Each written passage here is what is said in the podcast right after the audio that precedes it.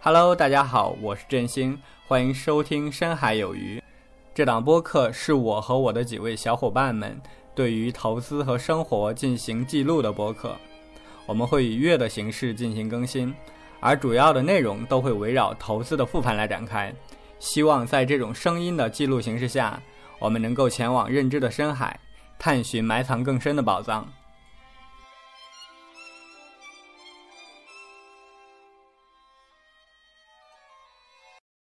这期播客中提到的任何投资产品，仅为主播们复盘所用，不构成任何投资建议。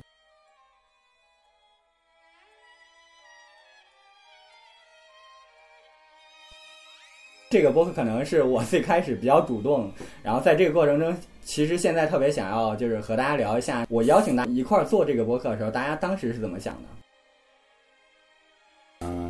其实其实之前也一在群里有也有跟大家探讨过做投资播客这件事，因为我自己也经常听播客，是播客的一个忠实受众，然后就想就想着要尝试一下，我们也许可以做一些呃不太正经的一些东西，也许会很有意思。证明呢？呃，其实刚收到说要做播客，我是抗拒的，因为其实我们啊、几个小团队还是蛮大的，有五个人，录起来其实相对来说，呃，不像现在主流播客一两个主持人那那种环节，所以啊、但但这种播客的形式能够记录更多自己的声音和情感，能够让它延续下去，所以抱着尝试的态度要参与一下。觉得想就是记录和总结一下吧，然后其实一直都想记一些东西，但是总会有一些优先，总会被一些优先级更高的事情挤占掉。然后因为有这样的约定的话，会有一个更强的动力来做一些思考和总结。另外就是我觉得这个队伍大家还挺挺不一样的，然后也还各有各的意思吧。我觉得可能能一起整出来一个比较不错的作品，说不定。嗯，我我其实对这种新东西接受的反应都比较慢，像微信什么的，我都是在微信有了很多很多年之后才注册的。然后正好，嗯，周围这些小伙伴儿他们比较年轻，对新事物的这个了解的比较快，也可以带带我。我想着做两期试试吧。那接下来大家聊一聊各自是什么时候开始投资了吧？然后大概投资有多久了？我的主要契机呢，就是因为工作。我二零一五年来到北京的第一份工作就是跟投资相关，他当时那家公司是一家做 P to P 业务相关的公司，嗯，然后当时一五年也是上一轮那一轮大牛市，然后我们公司另外还有场外配资的业务，所以就从此开始接触投资。然后我第二份工作呢，恰恰呢又是跟呃做基金产品相关的运营，这样就顺理成章的开始接触到了基金，然后慢慢开始投资。对证明呢？呃，其实我比跟翔哥比较像，我的呃第一份工作，其实我们是在一个 P to P 大厂里边做内部创业，然后做了一个呃比较新型的 P to P 产品，呃，因为在团队自己做的产品要自吃狗粮嘛，所以其实啊、呃我们就自己从那个时候开始买，然后开始关注 P to P 啊、但大家知道 P to P 后来走向了结局，呃。在一七年的时候，我从那份工作中离开之后，然后开始接触到基金相关的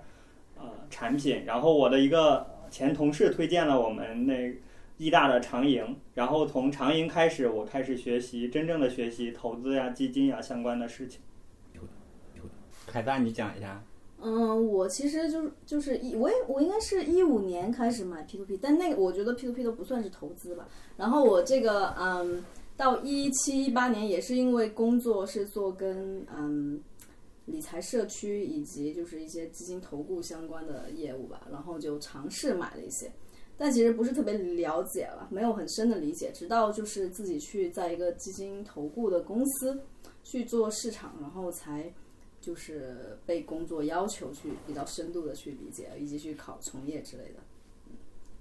大概就是这样吧。然后在这个过程中，然后又接触了港美股打新，然后后来干脆就去了港美股这个券商的公司，然后就基本上就是工作驱动，然后大概加起来应该算是有个正经的话三四年的经验吧。老干部呢？嗯，我是一一一三年毕业，然后入行在期货公司。应该做量化的 CTA 策略吧。然后相当于一三年有期货投资经验，然后一四年开始投的基金，一五年开始投的 A 股，然后从去年二零年开始是接触了港美股。可能因为港美股去年就是行情也比较好，打新赚的也比较多，所以就被赚钱效应吸引过去了。然后，嗯，就是只不过我没投过固收或者 P to P 这样的东西，就是嗯。嗯，这里我插一句啊，刚才刚才凯撒凯撒说那个投资 P to P 不算是投资，我觉得呃也算是一种投资，因为在之前在 P to P 这个行业消亡之前，它也应该算是一种资产，算是一类呃固收类的的资产。但是你没有没有办法去了解你投的资产具体是些什么呀？对，这个这个这个是不同公司都不太不太一样了。因为我我们之前做的第一家，我第一家公司是做 P to P 相关业务，我们 P to P 他们的业务的那个头像就非常明确，就是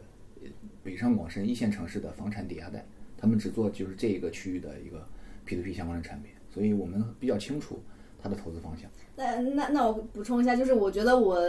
嗯，你们这可能是少部分吧。其实到后面很多 P to P，你根本不知道你买的是什么，你就感觉是把钱放进去，然后它变成更多的钱出来，你会把它想成是一种赚钱的一个机器，你根本不知道最后其实其实大多数人，比如买货币基金、买余额宝，也其实不知道余额宝买的是什么，但就把它当做一个工具嘛。只不过 P to P 就是可能就像私募债一样，就是算是高风险高收益的一种工具，或者也有点像那个最近比较火的那种雪球结构化产品，有点像卖出看跌期权那样的，就不出事儿的时候，就是收益率还是挺高的。我在一五年的时候开始接触到了一些固收类的产品，嗯，在一七年的时候也开始进入了那个基金的市场，在后来的这个过程中，基本上就在港美股里头做了更多的一个投资了，尤其是去年时候，在二零年就是那个熔断那个契机，然后自己开始就是投更多的资产，然后到了港美股里边，然后进行了很多港美股方面的操作和投资，是这样。哎，我发现很多人都是在熔断的契机里面开始去投美股。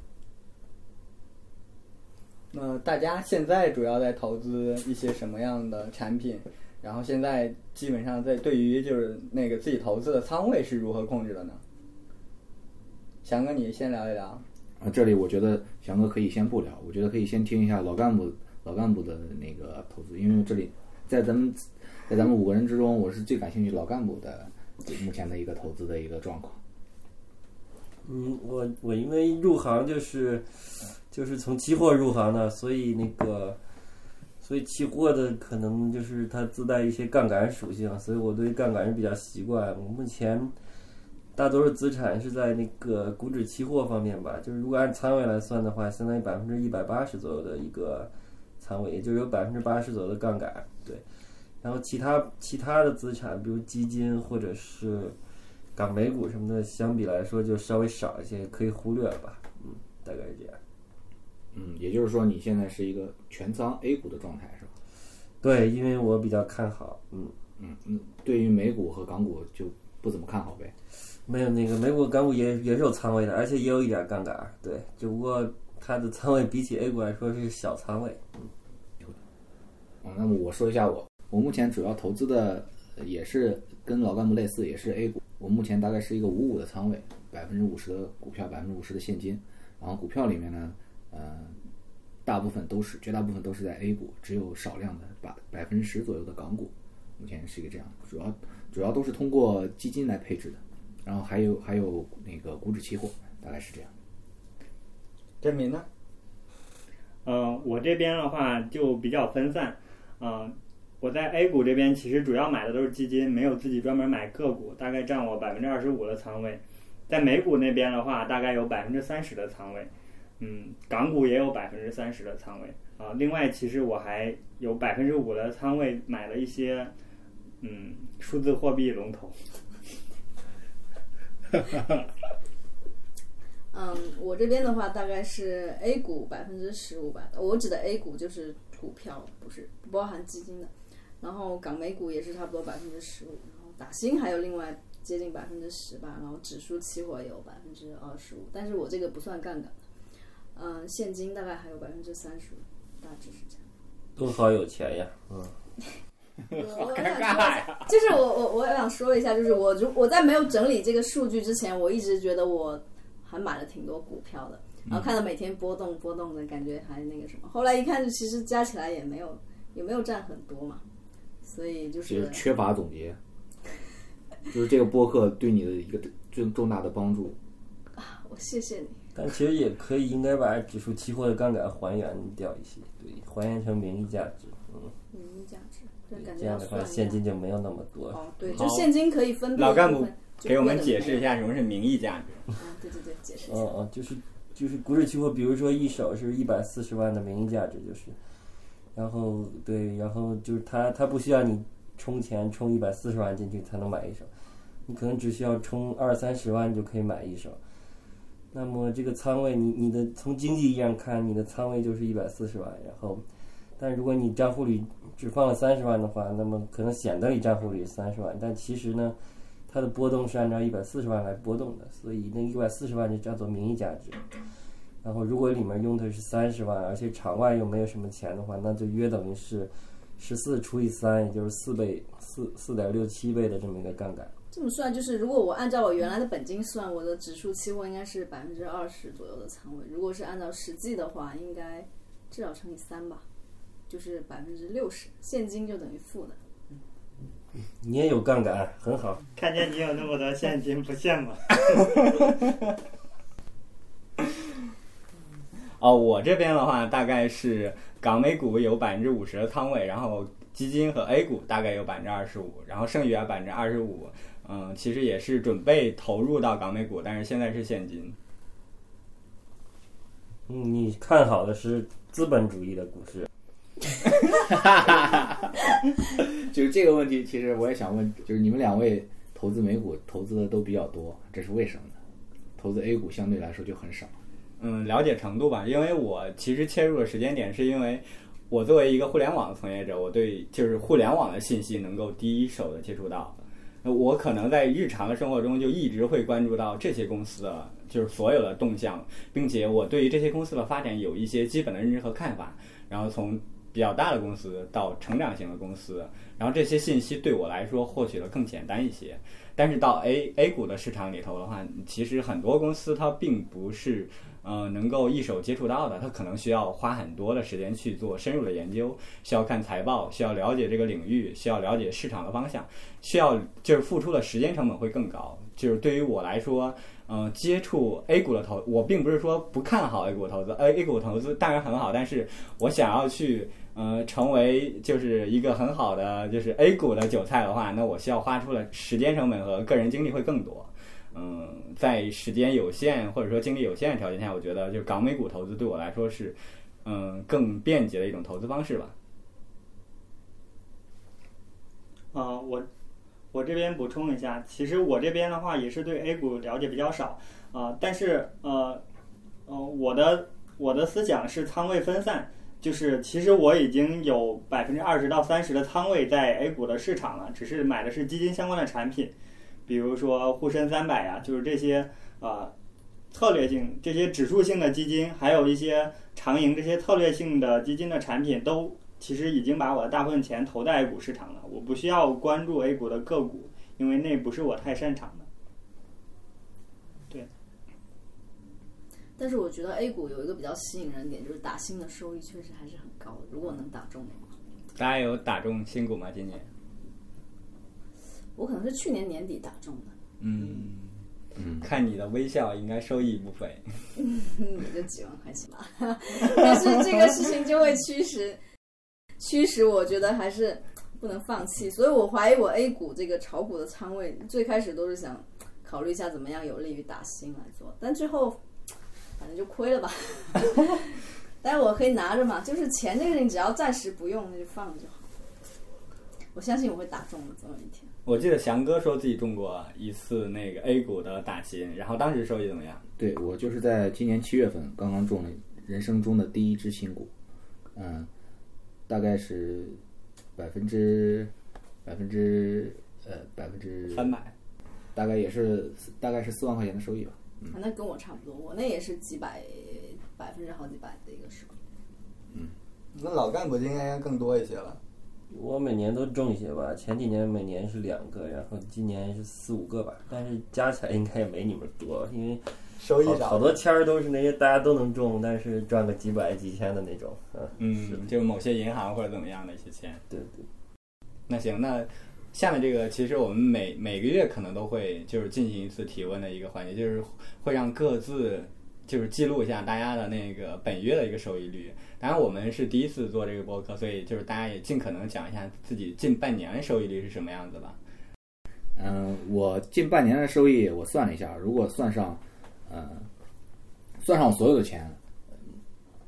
这个收益大概是百分之五左右。如果只按权益、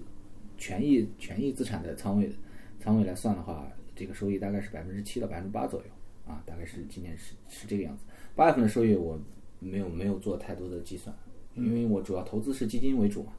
不太按月来看这个收益收益的情况。对我这边是这样的，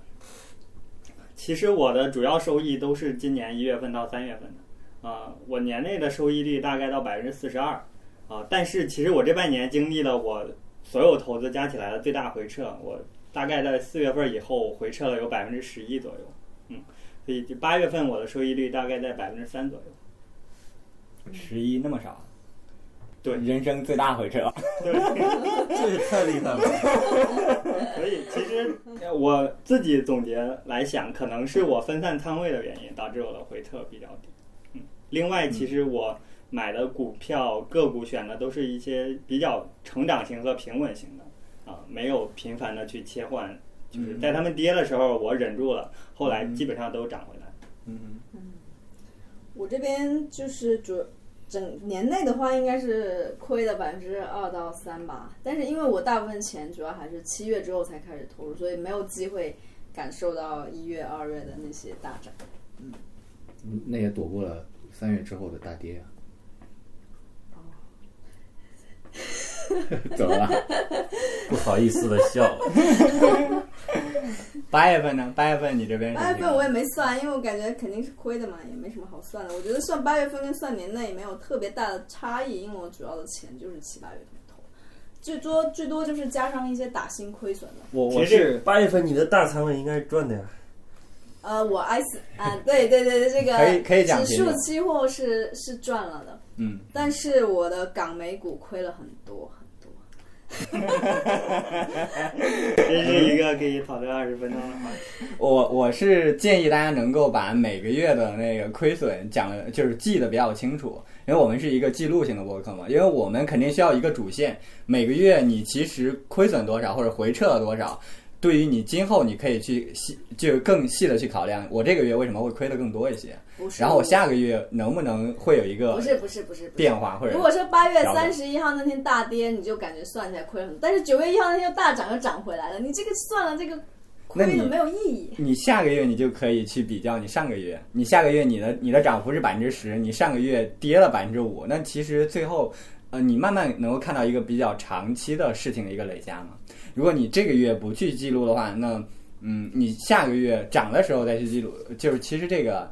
嗯、你就没有办法对于整个的投资进行一个很完整的复盘。亏损其实才是我们整理自己投资那个问题的这个一个阶段，就是你能够会控制回撤，才是你整个投资水平的就是体现。可能像我们的那个郑民，然后他说他最大的回撤才 百分之十一，嗯，说明他真的是在操作上真的有一定的方式和心得。我我想问的话，他他他回撤才百分之十一，这个赚了百分之四十多，而且主要是 A 股基金的话，其实今年不一定是赚的，或者赚的不多，嗯那可能是港美股的收益率特别高，然后当然也可能是。某数字货币龙头赚的比较多吧。我觉得是，可以详细讲讲，就是大多数钱是怎么来的吗？嗯，其实其实主要是呃美股啊，美股在一到三月份，其实我基本上翻倍了，嗯然后呃另外币嗯啊涨了更多一些，嗯因为那个时候正好是高点。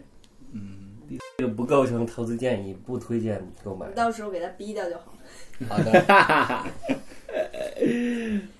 对，我觉得我可能有一点这个酸葡萄心理吧。如果我八月大赚了，我可能会很愿意去算一下；如果亏的话，我就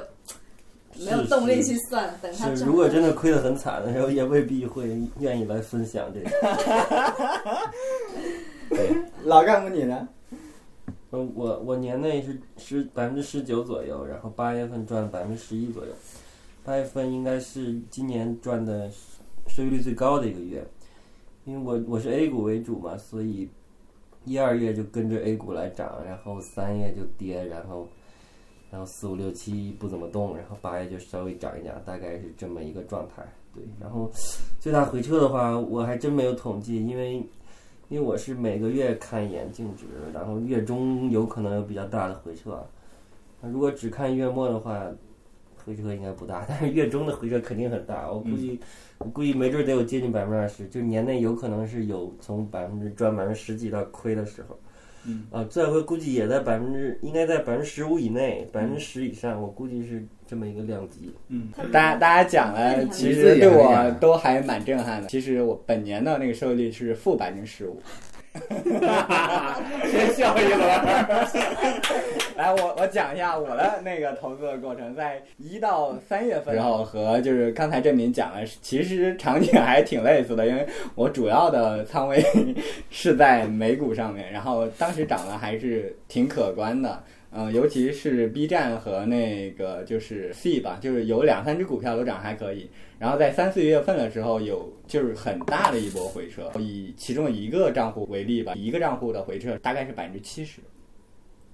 就是在这个过程，它那个波动是挺大的。然后主要还有还踩到一个雷，是那个某某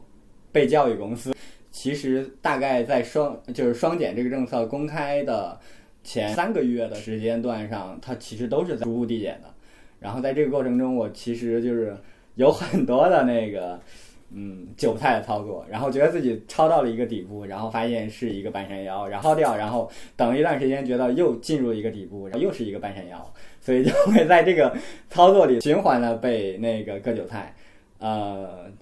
当然，就是可能主要集中在这一只股票吧。然后像其他的，嗯，B 站呀，或者说那个 C 和还有其他的一些就是美股的话，它其实也是进入了一个震荡期，在三四月份的时候，但是没有亏太多。嗯，之所以就是整体上还会亏很多了，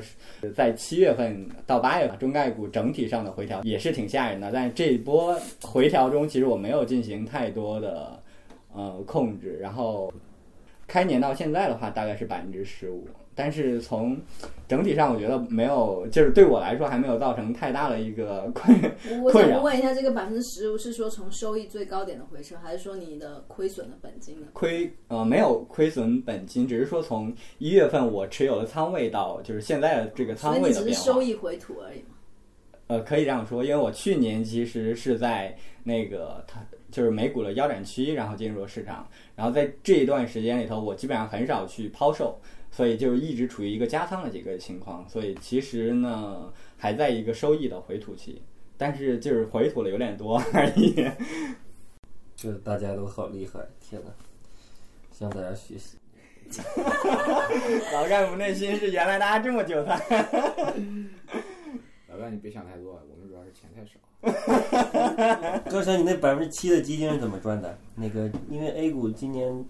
百分之七，如果基金赚百分之七的话，应该也是中上水平吧？你讲讲你是怎么挑的？还是嗯，对我那个，如果去掉去掉那个 去掉 IC 和那个，其啊，我先说一下我基金的主要的收益来源，主要是来源于两三只基金嘛，一一只是那个。应该是在今年业绩前十里面的基金，叫那个中公价值小盘，是邱总荣管理的。他今年我看了一下，目前的收益是百分之七十多。我在年初看的时候是百分之十左右，也就是说，它大这半年有百分之六十左右的涨幅，对，大概是这样。呃，仓位也很重。然后另一只是呃富国富国互联网科技，它是也是一只可投资科技类的，最近涨得也比较好。主要是这这两只基金贡献了主要的收益。然后嗯。另另一大头的收益就是打新，打新有一部分收益，然后 IC 有一部分收益，那哥想给大家解释一下什么是 IC，什么是 IH 吧？IC 就是那个中中证五百股指期货，IH 就是呃那个上证五零股指期货。对，嗯嗯，对，它就是是期货类期货的一种类型。嗯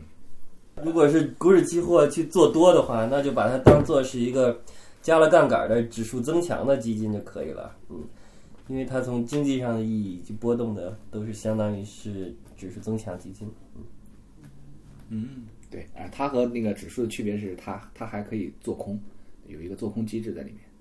嗯，难道不是吃贴水吗？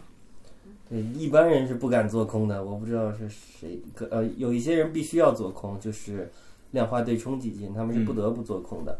然后这类基金，因为呢，就是那边去买股票，这边空股指，可以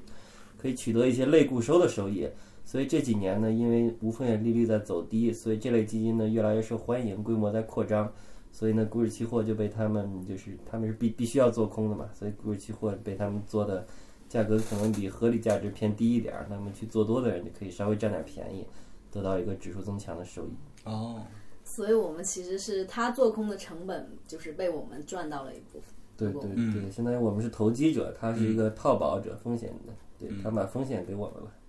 对，算是它的一种投资工具。嗯那贴水是什么意思呢？翔哥来介绍一下。贴水的意思就是它它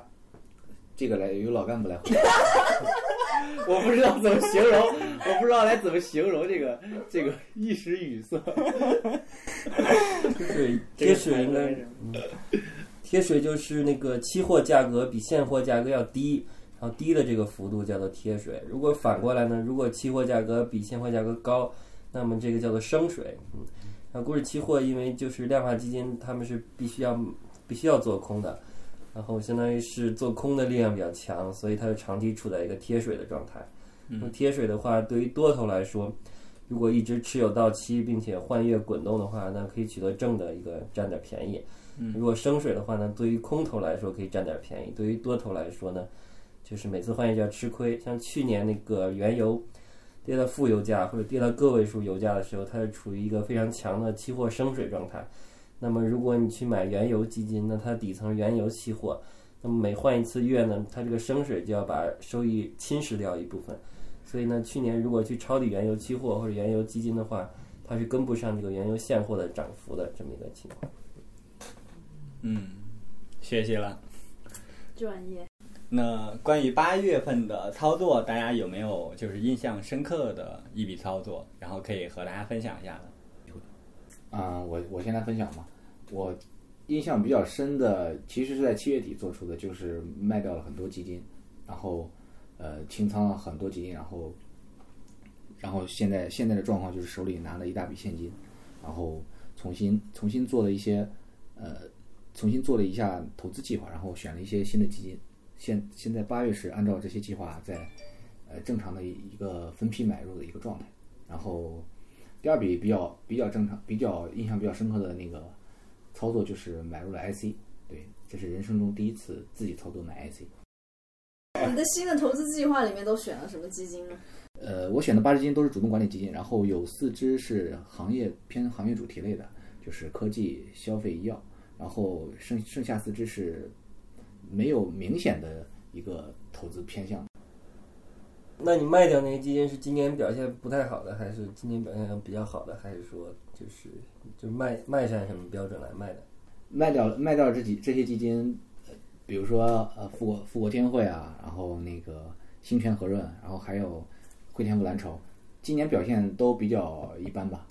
但是我卖掉它不是因为它表现一般，是因为他们就是七月份二季这个基金披露二季度报的时候，发现他们的规模又再一次腾飞了，然后就是三四百亿这样的规模，对于我来说，就是这个基金基金的规模，它对于业绩是是是有一个侵蚀作用的，就是业绩越业绩那个规模越大，可能对业绩造成的那个压力就越大，嗯，它就不会不会像业绩适中的时候表现的业绩表现的那那么好，所以我就卖掉了。嗯，那你能展开讲讲吗？就是为什么它的那个基金规模越大，反而它那个可能获得的收益会越低呢？这就像，就是举个例子，这就像这就是这就像是每个人他都有自己的能力能力边界，对吧？比如说你你，比如说你一顿你能吃一碗面，然后有些人他一一顿他能吃两碗面，有些人他一顿能吃三碗面，但是他肯定会有一个会有一个限会有一个上限，他不可能你这个就是基金基金经理他管理的钱不可能无限扩大，这样这个对他的能力是是一个很大的挑战。嗯，你其实主要觉得是能力方面的问题是吧？对，这这也是那个有没有有没有操作方面的可能就是影响？嗯，有操作方面的影响，就是因为基金有一个双十的一个仓位的限制嘛，然后你规模过大的话，其实就按照老干部的话说，就相当于你是一个名牌。就比如说你，比如说像张坤这样的，嗯他持有了一千两百亿，他现在总总的管理规模，然后他又投资了大量的白酒，嗯。比如说呃五粮液啊、茅台啊，这些都是、都是名牌。然后五粮液他自己可能持有了大概有一百亿的五粮五粮液，嗯。然后五粮液每天的交易额大概在，我看之前我看了一下，那个七月到八月大概是，呃，七六十亿到八十亿之间，嗯。就这样一个交易额。他自己就持有一百亿，然后每天市场上整个的交易额也就六十亿到八十亿，也就是说，他想如果某只股票出现问题，他想卖掉的话，他嗯。不可能一次性全部卖掉，嗯。他只能分批分很长时间来卖，嗯。这就对他操作上就会产生一定的影响。嗯，但是他如果是规模小的话，他就会能够很迅速的掉头，就是船小好掉头嘛。嗯。是不是还有一个打新的影响？就是规模特别大的话，打新收益会被稀释。是的，是的。如果没记错的话，有些基金可能就是十几亿或者说几亿的规模，他们很多都是靠打新来增增强收益的。对，是有一类基金是专门做打新策略，他们一般就控制在一两，最高是一两亿吧，然后几千万的规模是比较好。嗯，就我们之前好像看到过一只基金，然后去参与的是港股的一个打新，然后它可甚至可能是上了一个乙组，是那个松森国际还是森松国际森松国际对，然后当时我们就能看到他那个打进之后的收益，那个乙组因为申购的人特别少，嗯，可能只有几十个人，然后就是确实是一把就赚了很多钱。其实我上个月主要的操作就是开始入手了腾讯啊，因为其实腾讯作为一家公司，它已经渗入到我们生活的方方面面啊，它是一个非常良好的资产。然后，并且在上个月，它其实啊，大家都知道，因为中概股的一些事件的走低，它已经到了一个比较，我个人判断一个比较低的低的这个价位，它的价格大概跟去年的，就是去年的六七月份持平啊，然后所以所以我预估啊，它已经到了一个低点，所以当时我买了一些，然后现在来看啊，过去一个月这个都一直在震荡，现在大概有百分之十的浮盈，但也可能会被荡出去，嗯。这样。例如昨天的王者荣耀的挂机，很可能会进一步拉低它的股票。我买股票一一般不看这种就是当天或者说事件性的新闻，比如说呃一些政策上对它的影响来好，对我来说是对这个腾讯这个好资产买入了一个机会啊，因为其实我更看重的是它有没有好价格，嗯，因为其实它明面上大家都知道是个好资产嗯，更关键的是我们有没有拿到好价格。嗯，嗯这应该是振林兄在过去一段时间没有怎么回撤的主要原因。呃呃，如果展开来聊，其实我自己有反思过，我所有挣钱的股票全都是看到按照这个套路来的，就是在他收到负面新闻或者所有人都在恐慌逃走的时候，然后我呃当时在那个契机买入的啊，我的美股也是在去年就是黑天鹅的时候开始全仓进去的啊，包括我买的呃呃刚才有聊到的这个呃。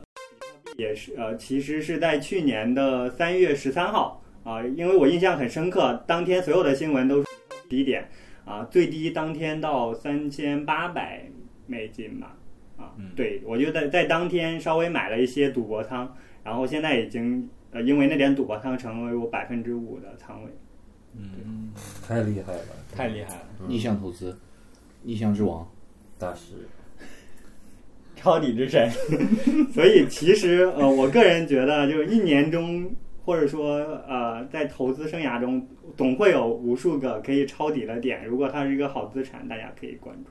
嗯，对，这也是我最近其实得到一个心得。如果你看好任只任何一只股票，然后你一定不要着急，因为它在就是更长的一个时间段，并并不是说一个月，而是以一年或者两年来看的话，它肯定有无数次可以抄底的机会。你只需要有耐心去等待这个机会就行。嗯这个八月份，我本来觉得我好像没有太多操作，但是我重新回去看的时候，我发现我在美股和港股上买卖的订单加起来竟然有四十条，这还不包含这个 A 股的交易。嗯，所以我觉得有点有点胡乱搞吧，因为就是资深 韭菜。除外，我是觉得阿里，嗯，这是第二个问题啊，就什么在意料之外。我觉得阿里竟然会跌到这么多，然后一直都不上来，这个事情让我觉得很不可理解。然后我八月印象最深的，我觉得还是因为做空快手吧，因为嗯，就做空操作，韭菜还有做空操作，就是当整个市场在下跌的时候，你这个做空单是你唯一一个盈利的一个感受就还。我们可以聊聊我们跟快手的情分。对我们年初的时候，因为打新快手还是赚了挺多钱的，但是后面它就实在是跌的太太那个什么了。但比较遗憾的是，没有在三四百的时候做空，基本上是跌到一百多了，然后感觉这个下跌的趋势已经非常明显了，然后就哎卖了一次，然后竟然还赚了几千港币吧，其实也不是很多，因为就做了一手嘛。嗯但是我觉得就是是基于对它一个逻辑的判断。嗯，嗯，所以这可能是整个八月里面，可能是最赚钱的一笔吧。毕竟其他多数可能是亏或者小赚，但是做空这个，嗯，感受反正就很好吧。在市场全部下跌的时候，你竟然也能赚到钱。然后，嗯，但是我觉得这个策略当然也不是一个可以长期坚持坚持的一个策略吧。就是只要不敢重仓的机会，我觉得都很难说是特别好的机会，只能说是小赌怡情。就是只有在确定你们觉得确定性比较大的时候，可以就是短期参与。嗯，就是说你刚才做空，其其实做空还是挺难的，因为因为首先它风险控制就很难嘛，那那万一出来一波大涨什么的就带走了，而且做空它越亏越快，因为你的仓位它越涨，比如说十万涨百分之二变成十二万了，你在十万是做空，涨到十二万是相当于你是在用十二万来做空，那做多是反过来的，你你那个是越涨越快的，因为你在很低十万块钱，对，买的时候是十万做多，如果涨了十二万，你相当于是十二万在做多，就是你越赚越快，然后跌的话越亏越慢。而做空的话是跌的话，你是越赚越慢；涨的话你越亏越越快，就是这么一个风险收益特征是这样的。嗯，然后要说做空啊，可能恒大汽车可能是一个比较值得做空的对象，但是但是其实平时也不对这些没有什么敏感度嘛，所以就就相当于错过这么个机会嘛。嗯，嗯那八月份我比较看好上证五零指数嘛，就是 IH，但因为我仓位比较重嘛，我不敢死扛任何一个东西啊，或者死扛东西你提前想好，但有一些如果超标了，你就不敢死扛了，只敢去投机嘛。投机了就相当于你你跌了之后，你也不敢有什么信仰，你你也怕被一波带走嘛。所以它如果表现不好就割肉嘛。但我要看好它，它涨了呢，我就再买回来。它跌了，然后我再割肉，就这么反复割了很多次肉吧，应该亏了几万块钱吧。对，这八月的操作。那如果反思呢？我觉得可能也没做错什么，因为我就是这个想法，嗯。但我也不知道这个，贯彻了执行了，亏钱了，对，但不觉得不觉得是什么重大错误吧？但是可能是个小错误，但是我也不知道，嗯，这样印象比较深刻，嗯。我这边呢，其实八月份刚才也简单聊了下，其实我八月份主要是在两个操作上，一个是买了一些就是医药股，然后这一段就可以先忽略不讲，然后另外一 另外一部分其实是一直在加仓加仓那个中概股，因为就是在七月份和八月份。嗯，中概股的下跌还是挺明显的，尤其是受到游戏方面的影响。然后我主要的一个仓位其实是 B 站，然后 B 站在这个过程中就其实是呃一直在下跌的一个状状态。然后我在这个过程中其实也是一直在持续的一个加仓，最开始的仓加仓就很小很小，然后呃大概在就是月底的时候，就是那个基本上那个利空的消息已经完全完全放出了关于游戏的。然后就是主要说是要限制未成年人的游戏的使用。那个时候我就把自己主要的剩余的就是现金，然后基本上都加在了 B 站上，然后大概是七十多的价位吧。现在来看，应该是嗯比较好的一笔操作做吧。当然，可能还需要更多的时间来检验。那在八月的这个市场上，然后大家有什么是在大家意料之中，或者说有什么是在大家意料之外的呢？八月八月，我觉得意料之中呢就是对对互联网企业的一一个一个调控，一个严监管吧。对，也是因为最初最初出出那个消息的时候，呃，应该是在七月七月中旬吧，我就果断把那个中概互联卖掉了。对，当时是觉得。当时当时还有一点还有一点盈利啊，当因为我之前盈利其实是很高的，百分之八十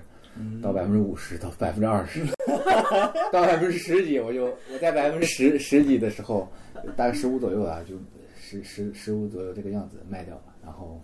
现在肯定是一直一直在跌，所以你回撤高达百分之六十五啊？单只基金来看是这样的，不是百分之一点八亏到一点一五的话，不是亏百分之六十五啊？对。然后现在呢是也是，对这个是在是在意料之中的。那证明啊，我这边没有，都在意料之中。没有我我的我的问题其实是我我我不太看意料和不意料。哦，好的，明白。你虽然不意料，但是有些行情可能会让你很惊讶呀，对吧？有有有吗？就是你在 你在等那个最好的击球点，对，嗯嗯，他只是看最好的资产的最好的击球点，嗯，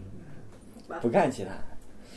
我觉得意料之外，就是真的阿里就继续跌，居然能够跌剩一百五十多刀，然后那个标普同时的在创新高，而且不停的在创新高，就标普五百，嗯嗯，让我觉得就是我们去买美股，那么就是辛辛苦苦各种研究交易，然后最后还不如。就直接买个标普五百指数就好了。嗯，对，然后意料之中，可能就是锂电池这个行业就是会有回调吧，对吧？虽然我一直没买，但我我就觉得它会回调，所以我一直没有买，所以就意料之中的看到它回调了。这这比比较失败呗，因为我我这个判断的都不准，基本都在意料之外，所以像这个上证五零，对。上证五零今年应该给我亏了一些钱吧？我估计年初那波赚了之后，后面就一直在亏嘛。因为，因为我有毛病嘛，我老想分散。那个，如果我有中证五百，我就不想再买中证五百啊，我就想扶个贫。扶个贫，那就扶，但但是呢，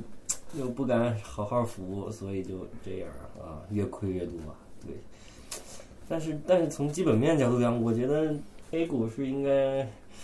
应该有一些涨幅才对，但是如果像八月份，上证五零应该是负收益，然后上证指数涨了一些，对，然后反正现在算是意料之外吧，对，嗯，希望它以后能稍微涨一涨，嗯，嗯，你觉得它为什么下跌呢？八月下跌是吧？八月可能上证五零是因为里面消费和医药占比太高了。消费医药中报的业绩也不好，然后估值呢，有人认为合理，有人认为呢高估，嗯，但是反正认为低估的人应该不多，所以呢，要是等特别低估的那种人来来买，那可能那种人还不会来买，只有那个非常专注于消费和医药的人，可能才会在这个价格去买，但是也有很多人是想卖。比如被领导逼着要卖掉他们去买新能源，对对，这这都很很有可能。所以呢，上证五零里面消费医药比较多，处于风口浪尖儿吧。然后，所以上证五零比较弱啊，是八月最弱的。嗯，所以说老干部是看好消费和医药，在这个价位。唉，嗯，也许吧，或者我也挺看好金融的，金融。也跌了很多年了，这轮牛市就没有什么表现。当然，很多人都不看好金融，唉，那我也不是很懂。当做一种配置和投机吧。你指的突然很谦虚，是指你指的金融是指银行、银行、保险、券商，还是说全部都算进去？全部应该。但是全部进去的话，还挺不一样的吧？这几个行业还是。嗯，那银行受不同的都是看好的。银行都看好，看好银行、券商人很多，看好保险的人应该不多。对，嗯。然后我也不懂，那就但是但是但是真的它没怎么涨啊这几年。然后如果涨一下，其实并不意外，因为我认为现在 A 股还是在牛市之中嘛，所以牛市一般来说都是大家都涨，但是都可能错啊，都可能错。嗯，谢谢。大家都涨的话，那就是那就是牛市顶峰了。嗯，现在起码牛的是后半段吧，就是肯定不是初期了。嗯，如果来一个轮动什么的，也我我我其实，哎，我其实啥都看好啊，也等于。我可能有点太乐观了，但是但是确实是我的真实想法。嗯，比如腾讯、茅台、金融股等等，像。但我仓位现在也不轻了，所以就不敢老买。对，如果买了之后那跌了，我又难受。相当于我的客观条件不允许我再太浪了。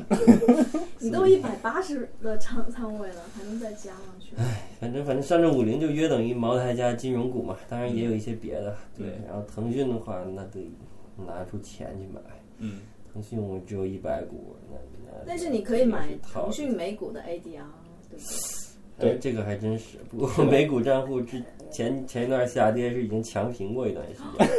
我当时用的是盈透，盈透的风控做的真好。我当时卖了一些看跌期权，但我那个跌了之后，看跌期权都被行权了嘛，所以但是我没有那么多钱，所以那个估计是随着那个行情下跌，然后然后盈透就陆续给我平，对，包括包括什么。港美股券商龙头啊，还有 还有中国长视频龙头啊之类的，都给我强平了一下，所以现在价格其实也越来越回来，但是那个护理钱还没回，不过还好大大头还在，嗯，然后就大概是这样。嗯，哎，我可能有点太乐观了，我可能，嗯嗯，不知道啊，那老老干部给大家科普一下什么是看跌期权吗？哦，看跌期权就是，就是如果你是买看跌期权，那么跌的特别多就比较划算；如果涨了或者横盘，你就要亏钱。如果卖看跌期权，那就是你涨了特别多的时候，你赚的钱是有上限的；但如果跌了特别多，你可以用你的行权价去拿货，算是算是一种稍微低成本拿货的方式嘛。缺点就是牺牲了一些向上的空间。那那会儿呢，我看好一些东西，但是又没有那个耐心去等，没有证明那种耐心去等那个最好的价格。我先卖看跌期权，对，先先先考虑苟着，然后就失败了，对。对对，我我补充一个案例一下，我上个月是卖了腾讯的一个看跌期权的，嗯反正就是那个期权，就是对方买方他的期权是作作废了嘛，嗯我就赚了两两手期权的钱，但其实也就是一百港币。那你就卖的比较保守，对。太保守了。嗯嗯，嗯，反正是反正我觉得这个确实是个 非常难的题，就你看好东西，然后价格不是最好的，对，那是应该先上车呢，还是应该去等？其实等的话也是一种，也也有可能会浪费机会成本，对，有可能等等很多年都等不到，理论上有这种可能，对，所以我觉得这是个千古难题吧，我也不知道怎么办，嗯，以后再请教请教请教大家。这个纳斯达克标普五百不就是没有上市机会吗？没有什么没有什么没有上车机会？纳斯达克一直在创新高。啊，对，嗯啊，说到这个，不就是上次看了一个人，他统计了这么多年来整个标普五百的创新高的这种月度嘛，嗯就他每次回撤之后，下一次创新高还需要用多久？然后嗯统计了一个区间，大概多久呢？嗯，大部分就是几个月吧，哦，长最长的可能就是十年那一次了，嗯但是也就一次，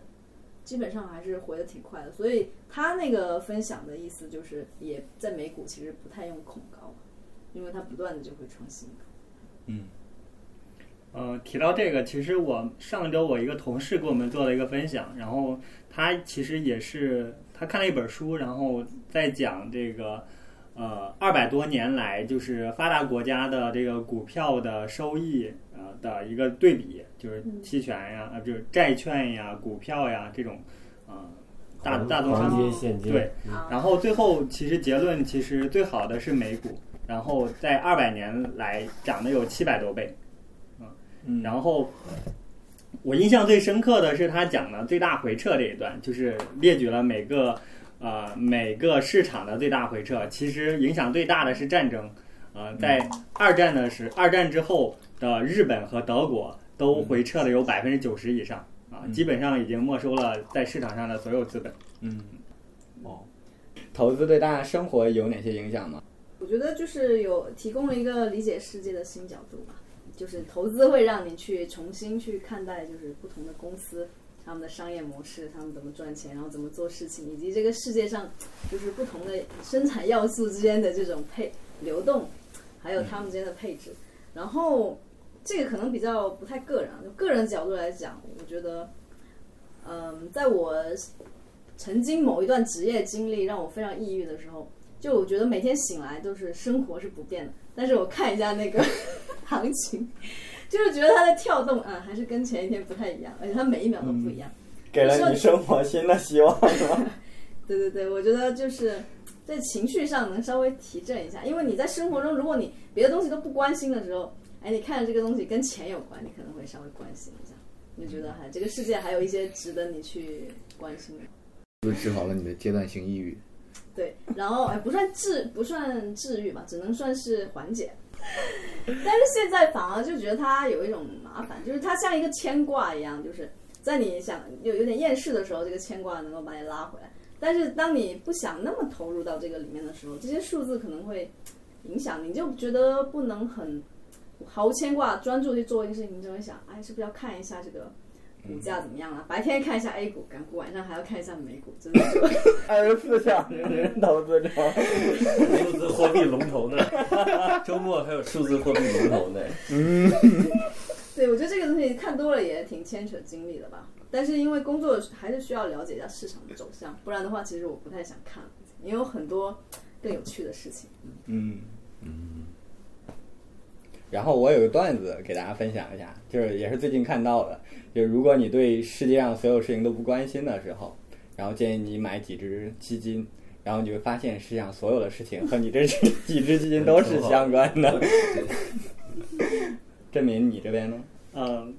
我我要说两个点吧。第一个是，其实呃，我也感觉到，其实做投资之后确实会有一些焦虑啊、这个焦虑可能是别人 push 给我的，比如说呃，装了太多券商的 APP，因为分享仓位也好呀，一些港股打新也好呀，就有各个券商都会不停的在每天把全球的新闻都推给我啊。啊，但其实我是根本不关心的，对，就是走在路上，可能呃，就就能收到各种各样的推送啊，就是关注了包括我的推送。啊国际的大事。另外就是我我的各位群友也每天都在不停的往群里发有的没的可能会影响股市的消息，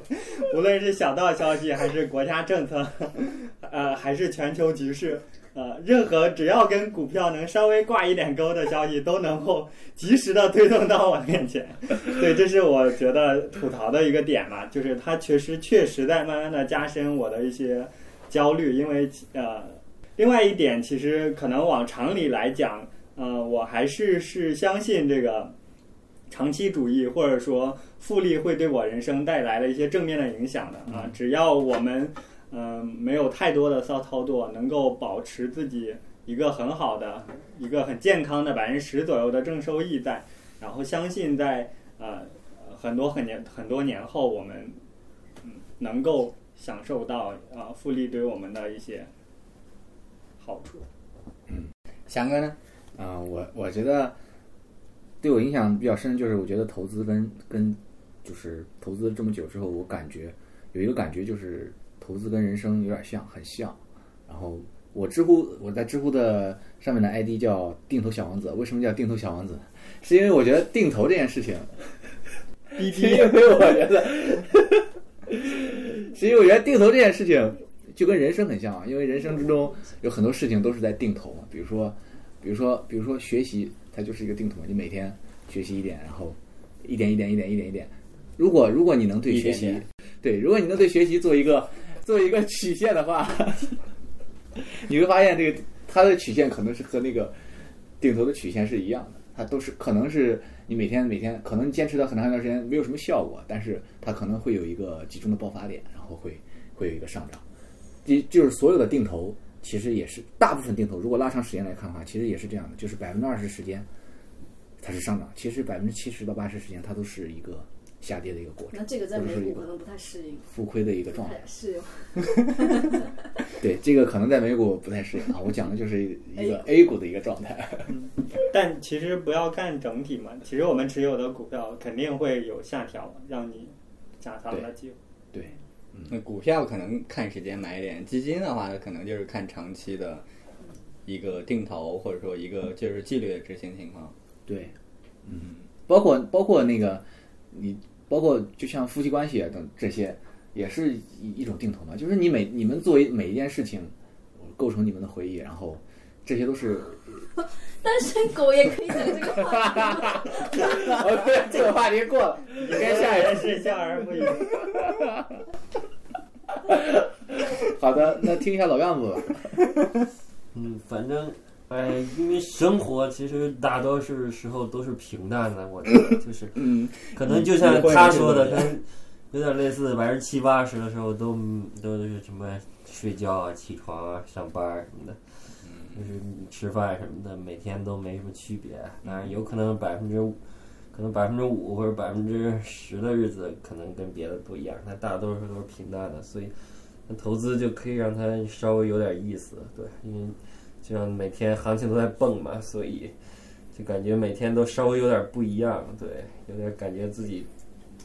英雄偏所见略 同。都都都在活着，是吧？像像有时候我回忆几年前的事，回忆不起来了，忘了什么时候，我都回忆一下当时大盘是什么样的，大家就能想起来那是什么时候，对，就大概这种情况，对，算是一个生活的一部分吧。投资治愈乘以二。就是个大大型的这个游戏，嗯，其实对我来说呢，就是我觉得对于生活影响是点点滴滴的吧。然后像我现在的话，可能每天睁眼的时候，也不一定是就完全睡醒的时候，第一反应是去找手机。当然不是说看别人发给我微信，而是打开某些券商 APP，然后看一下自己 今天有哪几只小开心又给自己带来了惊喜，然后看一下今天，嗯，就是昨昨天晚上又让自己亏多少钱，然后就是闭上眼睛。然后装作自己还能继续睡着，可能是辗转反侧，然后大概就是每天可能就是在这样一个嗯状态中，就是能够获得很，就像就是刚才老干部和那凯撒说了吧，就是能够获得一些很很多就是自己平时就很难感受到一些乐趣吧。这可能是很多人现在会投资或者想要就是一直在投资里头就是不离不离开牌桌的一个主要原因之一吧。嗯，那我们进入一个最后的一个环节吧。今天的时间也有限，然后大家各自去安利一个，就自己觉得对于就是我们听众，或者说对于就是我们这屋子其他人就是有价值一些东西吧。然后翔哥，你这边先来吧。我推荐一本最近在看的书吧，是西格尔写的《股市长线法宝》，是一本非常著非常经典的书，就是讲投资的书。嗯，大家可以大家可以从中学习，从中看到嗯美美股两百多年的发展历史，然后以及呃以及各大资产之间的一个关系，然后它的一个呃大概的收益情况啊等等特征啊这些，对对这些收益有有一些了解吧。我觉得这本书最大的贡献就是它它它讲明白了，就是股票长期收益最好的资产是股票。就是嗯，郑明呢？好，我我给大家推荐一下，就是一五年那个电影《大空头》，主要讲的是呃是零八年次贷危机，呃有几个呃做证券和基金行业的投资者，然后他们提前发现了呃这场危机将会出现，然后通过呃做空的方式取得了超额收益，呃但是在这个过程中又体会到了这个金融对大家生活呀，对整个市场的一个影响的一个感受。嗯，凯撒呢？我就推荐肖志刚的《投资有规律》。嗯，肖志刚他自己是一个比较资深的基金经理吧，他会从一个基金经理的角度去剖析整个 A 股市场的一些规律吧。我觉得如果没看过的人，这些规律可能是很多人都不会去，就没有机会去接触和了解的，因为它不太是属于说一些就是学金融啊，然后学一些什么经济学和金融学教材上会出现的东西。他就是一个真正有实操的人，他自己总结，还有有自己的这种分析角度。嗯哼，我觉得看完应该会蛮有收获的，因为它确实很很独特，我只能用“独特”这个词来形容。好的。老干部呢？嗯，我推荐一个知识星球，然后那个知识星球新主的名字叫沧海一土狗，当然这个人他也有那个微信公众号，然后这个人我也不知道他是干什么的，但应该是一个做固收的一个机构投资者，对，然后他那个他知识星球大概一天一块钱左右，一年三百多，然后我认为还是比较值的，性价比比较高。嗯啊，我跟他没有利益相关，就是纯粹的一个推荐。嗯然后它的特点呢，就是说，嗯，非常注重那个逻辑和模型，但是这个模型并不是代码或者数学公式那种模型，而是那个各种逻辑串起来的模型，然后通过建立一个一个的模型来避免碎片化，然后有逻辑的来解释这个市场，并且做出一些预测，然后给出一些跟踪。然后如果很如果那个真实情况和模型有差距的话，也有模型的迭代这么一种机制。然后其实是就像就像定投知识一样嘛，是一个可以让人持续进步的一种思维方式。嗯我听你发现，它涨价涨到三百八十八了。我听你这么讲，我觉得他跟肖志刚很像。肖志刚在书中讲的都是自己的，对，因为机构投资者比普通投资者强太多了，就整体来说，他们肯定是强的。嗯，嗯。那最后我来推荐一部剧吧，然后这个剧叫《机智医生生活》，然后可能有些人有些人看过啊。为什么我在这个时候会推荐这部剧呢？其实，嗯、就是我们我们现在是五个人，和那个故事的背景里头的，就是主人公很像，他们也是五个人，然后他们在四十岁的一个年纪，所有人都是医生。嗯，却拥有着就是特别深厚的感情，就是那种友情的关系和羁绊。就我，所以我我是就是把大家传到这个局，然后做这个播客，主要也是希望我们能够在这个投资过程中，能够就是形成就是像他们就是一种更深的一种关系吧。嗯，同意。这就是定投的一种方式嘛。就是你，你，你说，你说你跟你一个朋友，你们之间，你需要有共同的记忆来维，这样的话，你们之间的关系可能才可能进入到更深的一个层次。对，然后我们看大盘几百点，然后就知道我们当时是在做什么。而我觉得两个人之间如果没有共同的事情做的话，就他的关系可能在很浅的一个层次一直徘徊。嗯，而且也会越来越远。